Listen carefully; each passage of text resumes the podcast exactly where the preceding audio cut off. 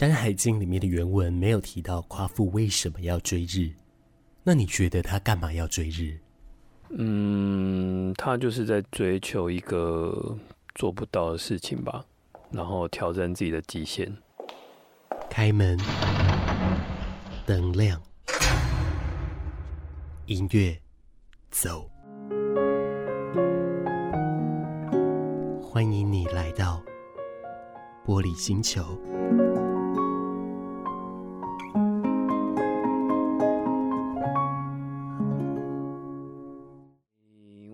可能是因为大部分的老师是女性啦，所以大家还是有时候表演的时候是展现女生魅力的一个感觉去教。因为我觉得它其实是发展至中东跟埃及这些地方哦，在当时它主要是为了要祈福跟生殖崇拜有关系。基本上去到埃及，你就会发现其实这个舞蹈本来就没有分男女生了。那在一个婚礼上，大家在跳舞。就基本上男生也是跳一样的动作。谢谢你持续收听玻璃星球，我是马士。今天带你来认识的是男性的肚皮舞者。我们当说到要旋转又要跳跃还要闭着眼的时候，这一类型扭腰摆臀的舞蹈，你会想到男性还是女性呢？其实当我在大街上，或者是当我去问我朋友的时候，当然的，大家都说是女性居多。可是让我意外的是，有人跟我说，原来这样子的舞蹈有男生在跳。我想这就显示着我们对这样子的舞蹈专业的不熟悉，我们也对这一方面的文化有所误解。在今天的节目当中，我邀请到一位男性的中东肚皮舞者，在节目当中跟我们分享他所经历过的相关故事。这一次我们是把台语结合到中东舞蹈里面，所以就他是邵振宇，阿萨德中东舞团的艺术总监兼团长，是台湾非常知名的肚皮舞表演艺术家。而他在接下来有一个多情城市的节目，六月二四二五会在台南的台江剧场。振宇是台南人，从小就开始跳舞，在大学期间在舞蹈工作室教课打工。在一次因缘际会下，老板请他去学习中东舞蹈，他因此接触到肚皮舞。他说，这个舞蹈对他来说非常的熟悉，因为他除了可以团体跳之外，他也可以一个人来独立完成。问起他对肚皮舞的感受，他说：“其实跟一般舞蹈没有太大的差别。一开始只是把它当热舞在跳，那再加上其实像拉丁舞也是要扭腰摆臀，所以对我们来说并没有那么大的差异啦。”肚皮舞因为国家风俗民情的不同，所以表现出来的方式也特别不一样。问起振宇最常接触的风格类型，他回答：其实一开始学的是土耳其的相关舞蹈，到后来才碰到埃及相关的肚皮舞。那时候学的比较偏土耳其的风格，因为那时候大家就是流行土耳其的风格。当然后来到了中东，一开始到了埃及跟土耳其，那就开始陆续学埃及的东西，还有民俗。所以其实到后来都会比较偏埃及的风格。还有当地的民俗，这样，他们呃，确切来说差别在哪儿？土耳其文化背景就是带有有一种草原民族的性格，所以他们在跳舞的时候会比较直接一点。埃及比较偏北非，然后他们就是热带地区，所以他们音乐性来说就会有一种嗯，比较有时候缓慢。然后比较柔，比较游走在不同音层的感觉。振宇因为肚皮舞而认识中东文化，他也因此喜欢上这一些地方的生活模式。他常常想着该怎么样能够增进自己的能力，也更加认识这些地方呢？后来他发现，或许学语言是一个还不错的选择。要怎样才能增进自己的能力？然后就想到，那我可能要去上一些土耳其文，但其实这个跟舞蹈没有那么大关系，但就觉得好像相关的内容也许可以帮到自己。隔年编了一个舞，然后去参加比赛就得了第一名。学习那些语言课程跟文化跟舞蹈到底有没有直接关系，有一点难讲，但是结果就是让我的舞蹈比较突出这样子。以前还没有疫情的时候，振宇经常的前往中东旅游和生活，观察当地人的生活方式，也特别注意到当地人是为了什么原因而开始跳舞。我问振宇，在去了中东之后，觉得自己在舞蹈上有什么样的变化？振宇他回答：去之前，我们跳舞会比较只能靠。老师所教的东西比较一板一眼去编排那些动作，可是到了埃及，你跟当地人跳舞之后，你会发现很多动作不是这么多的编排，他们就是靠感觉去跳，还有带很多的即兴。那么在当地，男生女生都跳肚皮舞吗？基本上去到埃及，你就会发现，其实这个舞蹈本来就没有分男女生了。那在一个婚礼上，大家在跳舞。基本上男生也是跳一样的动作，只是表现跟你想要传达的东西不太一样。就是男生可能动作比较直接一点，那当然也有柔的部分。那只是说男生比较没有像女生这样会穿一个舞衣这样表演，那可能就日常生活穿着牛仔裤、T 恤或衬衫，他们就会跳舞了。依照振宇的观察，在当地男女生最大的差别是。男生不会特别穿舞衣在跳舞，可是，在各大的热闹场合，你还是可以看到男性们穿着紧身衣在舞动着。其实当地男生都在跳，也没有到全部了，但是就是蛮多男生会跳。你去特别去婚礼，就是他们就会跳一样的动作，然后一整晚，所以你也不用去思考说，哦，这个是只有女生的舞，或者是男生的舞，因为其实。呃，你就是看到一堆人在跳，而且当然一整晚他们还有不同的音乐，所以你就会发现，其实他们并不一定会觉得这个舞蹈只有适合女生，但只是说男生不会公开穿舞衣表演这样而已。换句话说，当地人并不会因为男性跳肚皮舞而有所歧视，反而是把这一件事情当成一种祝福的方式。那为什么？身在另一个国度的我们，会觉得男性跳肚皮舞是相当少见，甚至带有一点歧视意味呢？我记得在我大学的时候，曾经有好多人在讨论一件事情，就是他们想要加入中东肚皮舞蹈社，而在讨论的人是男性，他们一直在问的事情就是：中东肚皮舞蹈社有招募男性吗？其实当时的规则并没有明言说不行，但是为什么会有人望而却步呢？我把这个潜藏在心中的疑问跟振宇提出来。振宇说：“诶、我觉得可能是因为大部分的老师是女性啦，所以大家还是有时候表演的时候是展现女生魅力的一个感觉去教或跳，就会变得比较嗯。”大家觉得哦，这就是女生的舞蹈，但如果把动作拆解，其实它就是舞蹈而已。我觉得在这一次访问当中，最有趣的地方是有好多人会以为男性肚皮舞者可能会遭受歧视或遭受误解，当然多多少少会有。可是振宇他说，至少他跟他的朋友。并没有因为他们跳肚皮舞而受到相关的歧视。对他来说，只要专注做好自己喜欢的表演就足够了。我自己比较专注在我们自己追求舞蹈的独特性跟不可能性这件事情。会比较在意啦，就是我们可能做表演要做一个别人做不到或者自己就是没有尝试过的。如果以喜欢挑战这一件事情来说，振宇认为他可能可以算是一位当代夸父。嗯，算有吧。我是蛮喜欢挑战，就一个比较可能看起来像做不到，但是我就是尽量去把它做到的事情了。只是现在。振宇还在做着那一些乍看困难又充满挑战的事情，你可能会笑他痴，你可能会笑他傻，但是对我来说，这是一个追求理想的勇敢表现，而他的确是一个当之无愧的当代夸父。只是我更希望的是，再过不久之后，这一些勇敢追梦的表现都可以成为平常不过的事，而不是。被付诸在一个勇敢的价值观上面。而我们在刚刚短短的时间里面了解了振宇他对中东肚皮舞的看法，我们也知道了，其实他自己并没有因为这样遇到相关的歧视问题。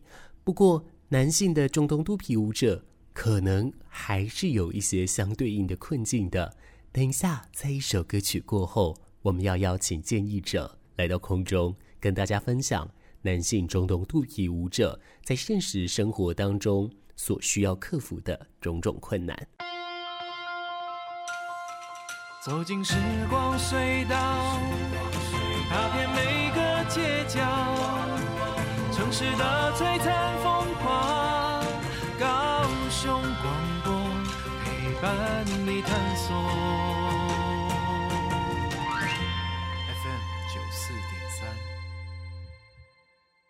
各位听众，你好，欢迎你收听《玻璃星球》，继续来了解关于中东南肚皮舞者他们可能会面临到的一些状况哦。虽然说从故事里面听到邵老师，他认为他没有经历过这样的一些情形，他甚至也非常享受他目前所在进行的工作啦，以及他所有的生活模式。可是呢，从这个方向，我们还可以看到另一件事，就是普遍人会不会对男性的中东肚皮舞者有存在着一些误解，这个跟性别刻板印象有没有什么关系呢？关于这部分，今天特别找来了树德科技大学人类性学研究所的黄永瑞助理教授，来跟我们聊聊在这个性别刻板印象的部分。欢迎老师，老师好。哎，马斯好，各位听众朋友，大家好。进入主题前，让我先八卦一下啦吼，因为大部分呢，我在看到与性别相关的研究所，都是讲性别研究所，是。而啊，您所服务的科系是叫人类性学研究所，是。这有不一样吗？还是说它就是 just a name 而已？哦，性学的研究它相对来讲可能会包含的比较广泛一点哈，比如说我们会谈到性教育，哈，会谈到性的智商。好，甚至于以我的专长来讲，比较偏向于在性功能障碍跟治疗这一方面。那性别比较谈到的是有关于社会多元性别这些，包含它的一些权利啊跟发展样态。虽然在性学所也会谈到，不过两者的专业的一个领域范围还是有所偏差的。了解了，那这样子我觉得也算是另一种好玩的事情哦。因为啊，从呃另一个不一样的角度来去看今天的议题，我觉得也是有趣而好玩的了。是我。我们来了解到的，就是说，其实针对做了这一集的访问呢，我还有特别去做了街访。讲到肚皮舞的话，他们想到的是男性，但是他们想到的是比较是综艺节目类的，衣服撩起来，肚子上画了一个笑脸，在扭动着他的肚子的这种表演方式哦。OK，对。但是当我锁定了说中东肚皮舞的时候，他们说哦，这个他们想到的是女性，而且他们不知道。有男性的中东肚皮舞者，我单刀直入直接问了，这是不是就代表职业的性别刻板印象有相关了呢？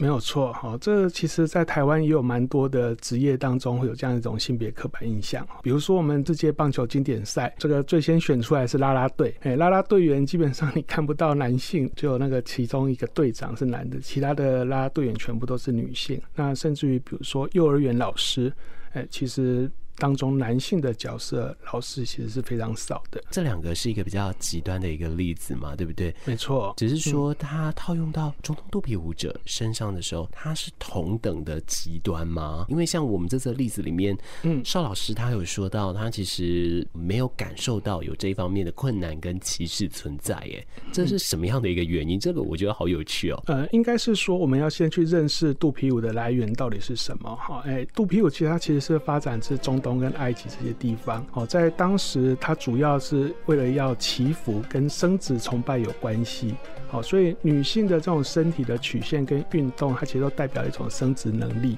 哎，也因为这样子，所以在这些地方他们会透过肚皮舞这样一种形式，好来做一个生育跟祈福这样的一个动作。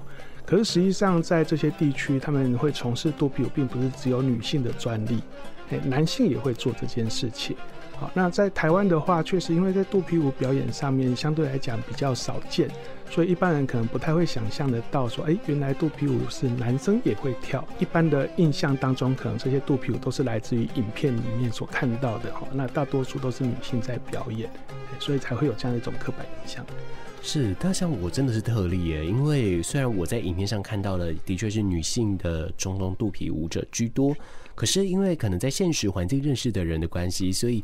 我一直都知道男性是会跳肚皮舞的，而且啊，呃，在跟我讲到肚皮舞者的时候，我的第一个想法真的就是男性哦。这的确跟常规来说，大家的想法好像比较不一样了。没错，那这个就是我们今天要切入的点了，对，也就是关于这些刻板的印象了。关于这样的一个性别刻板印象，我相信近几年来说，根据多方的努力，嗯，越来越好了。对于不同的族群都有越来越多的友善跟包容，甚至我们原本会觉得说，哎，可能不是跟我们这么亲近的一个领域啊，我们都会想要试图的来去了解。可是现在是这样的情况，但是严格来说，性别的刻板印象还是存在耶，要不然今天这一整个系列的主题。也不会存在了，就不用做了。是啊，因为像这个性别刻板印象的出现，我个人哦，从我身边的感受来说，其实还是偏高的。那以老师您在学界服务跟您的研究经验来说，嗯，你觉得是性别刻板印象它是高的吗？呃，现在其实我们谈性别刻板印象，它其实有分成两类型，一种是职业间的，好，比如我刚刚讲啦啦队，好，幼儿园老师，甚至你刚刚讲的舞者，那一种是所谓职业内的，好，比如说管理职。可能会被视为是一个男性比较容易指导的一个职业。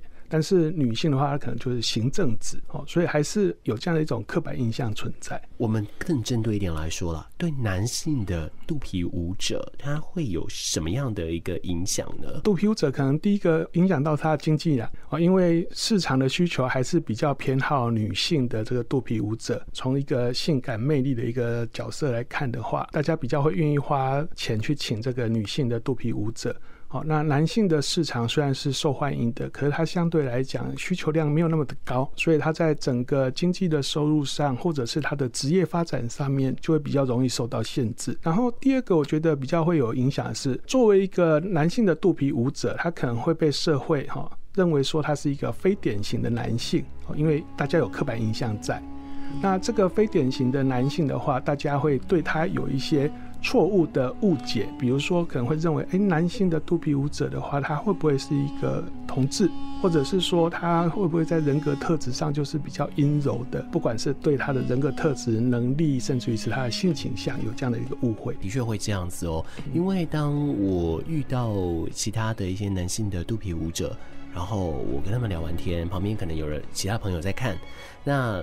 他们跟我说拜拜之后呢，他们就会跟我说他是谁，什么职业的，我就跟他说他是一个肚皮舞者。他们第一个就是说哦，所以他是同志。我问十个，十个都这样跟我回答呢。是，我们会把这一些嗯，他所表现出来的气质，好，然后以为说跟他的性倾向是有关系的。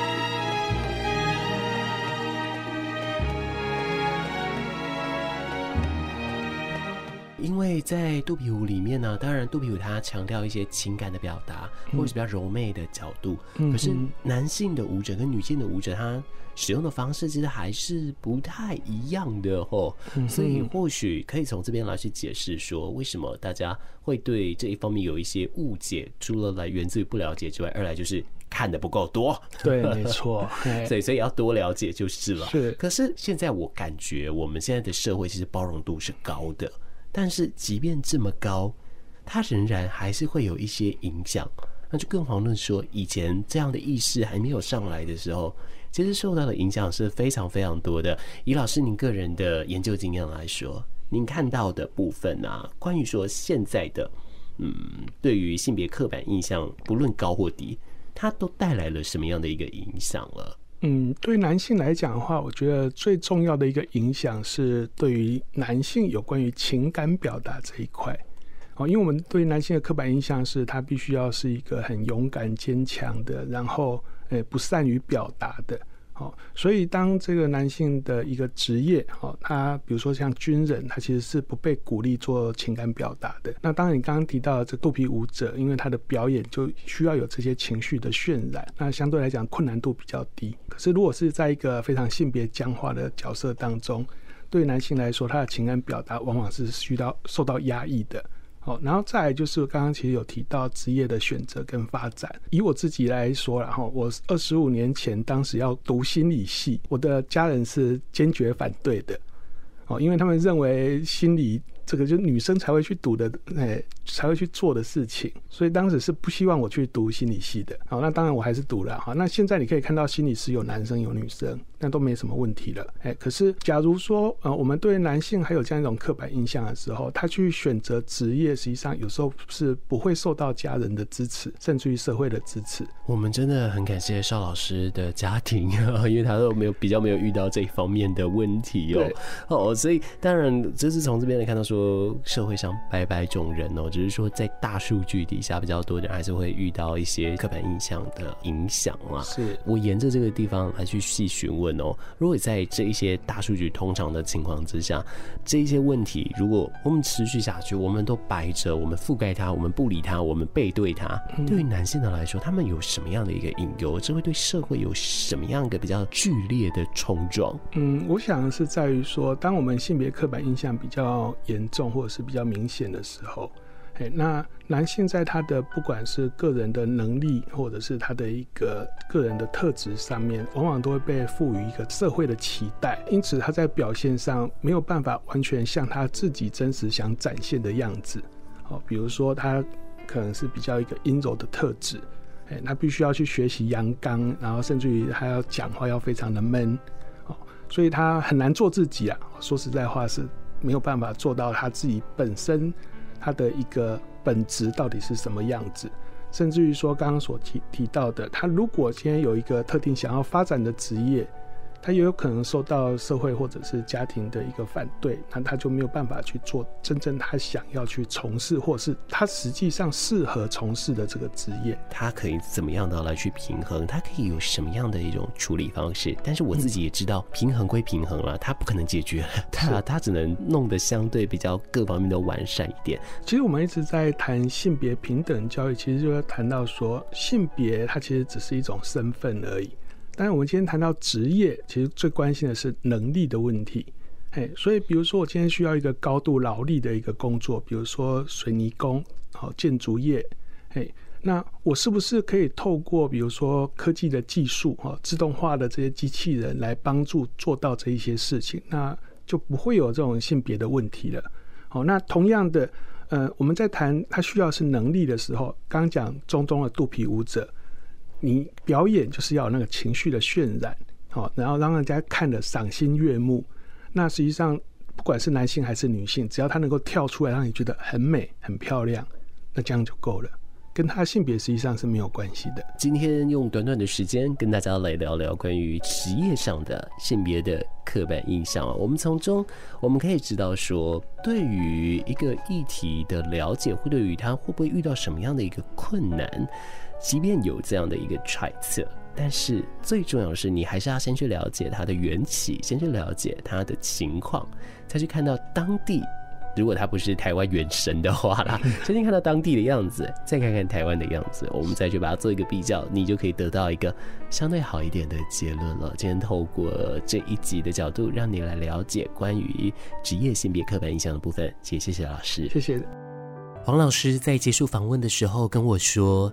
其实，关于肚皮舞的探索，曾经出现在台湾某一部探讨性别相关的研究期刊当中，里面的确也提到了关于肚皮舞的由来，关于肚皮舞相关所带来的职业歧视。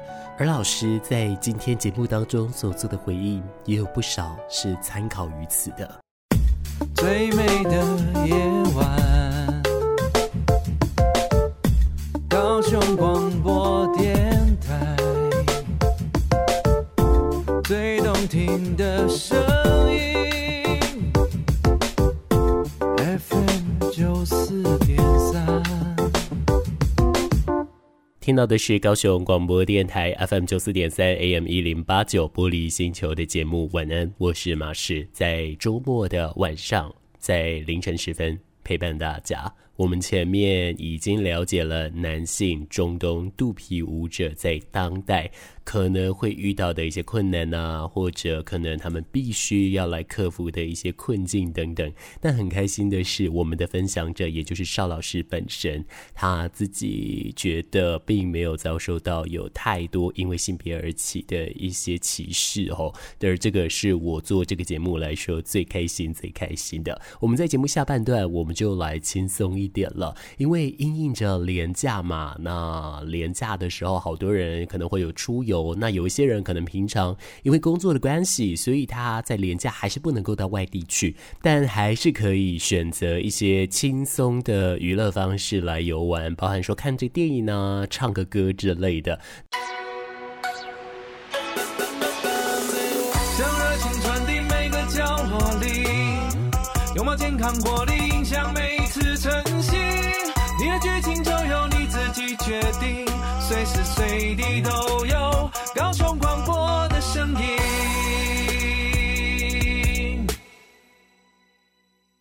感谢你收听今天的玻璃星球，我们再会，祝你晚安喽，拜拜。